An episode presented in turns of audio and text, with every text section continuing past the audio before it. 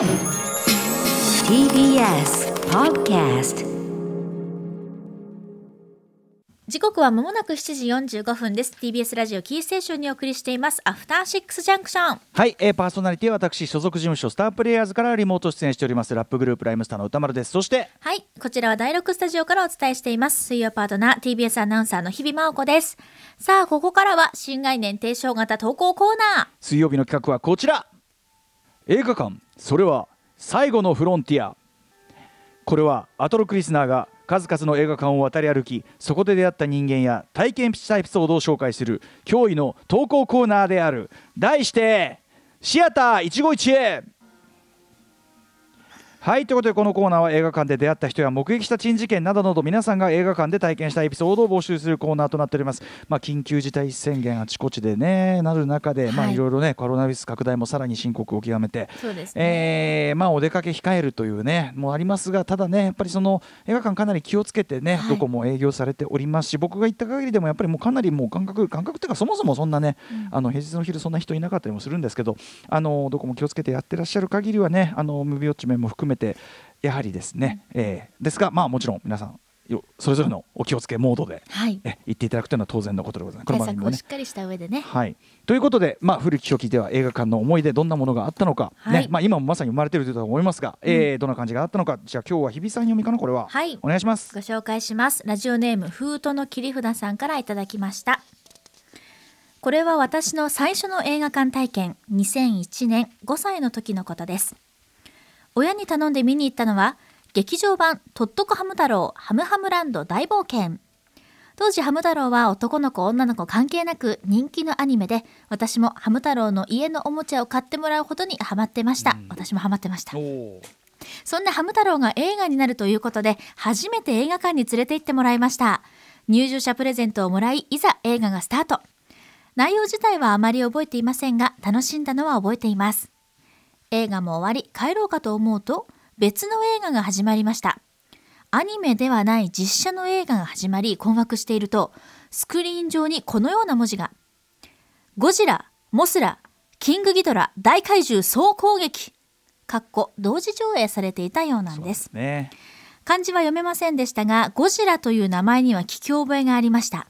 上映してしばらくは仮面ライダーやウルトラマンで見たことのあるキャストにいちいち反応していただけだったのですが、そのゴジラなるものがスクリーンに出た時のことを私は忘れません。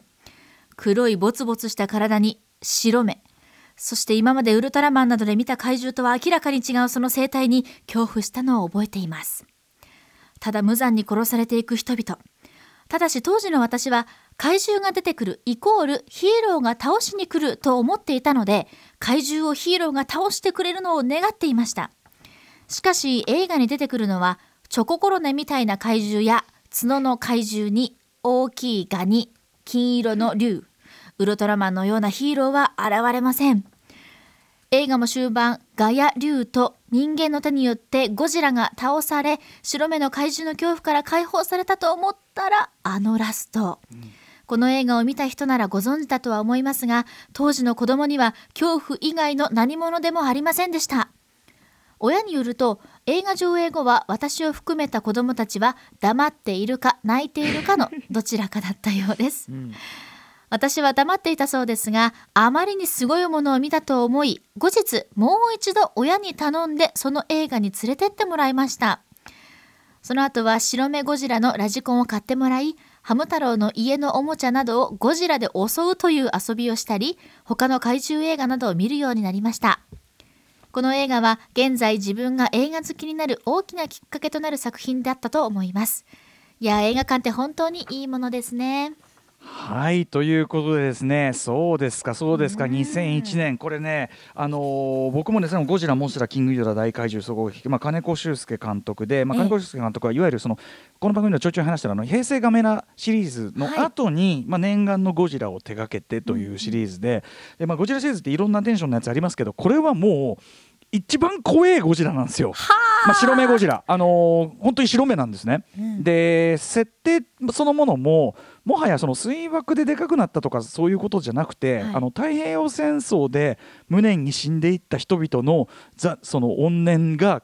実体化したものみたいなそんな感じの最終的な話にもなっていくというね、すごい話で、ええ。あのーまあ、僕大好きなんですけどねもちろんゴジラモスラキング・ギドラ大あの大怪獣総合劇で同時上映がとっこととっとこハム太郎、まあ、出崎治監督ですけど、あのーだったのすっかり忘れてましたけど確かにそうだったよね。これなんでこうなったんですいやかねだからやっぱそのさちょいちょいこの番組でも話してますけど、はい。昔のその例えば東映漫画祭りしかりさ、ええ。東宝チャンピオン祭りしかりさ昔のその子供向け興行って、ええ。その怪獣とまあアニメっていうか漫画とかね、うんうん。怪獣と要するに子供が好きなものだから組み合わせておけみたいな。そういう興行がまあ昔はあって。でただ2001年だとさすがにもうだいぶねあのねいろいろ成熟してるんだけど、うん。あのやっぱそれをやったんじゃない？そうでいうことか。ゴジラもほらその VS シリーズとかでポップなね感じのシリーズもいっぱいあるから、うんうんうん。あの平成ゴジラでね。だからそのそういうものかと思いきややっぱ金子修介さんがそのガメラ語で乗り込んできてやってるから俺ゴジラでもう炸裂してるからもう怖いのがうわー。すごいんですよ。だからねこれはいやだからその同時上映でなかなかやっぱその子供が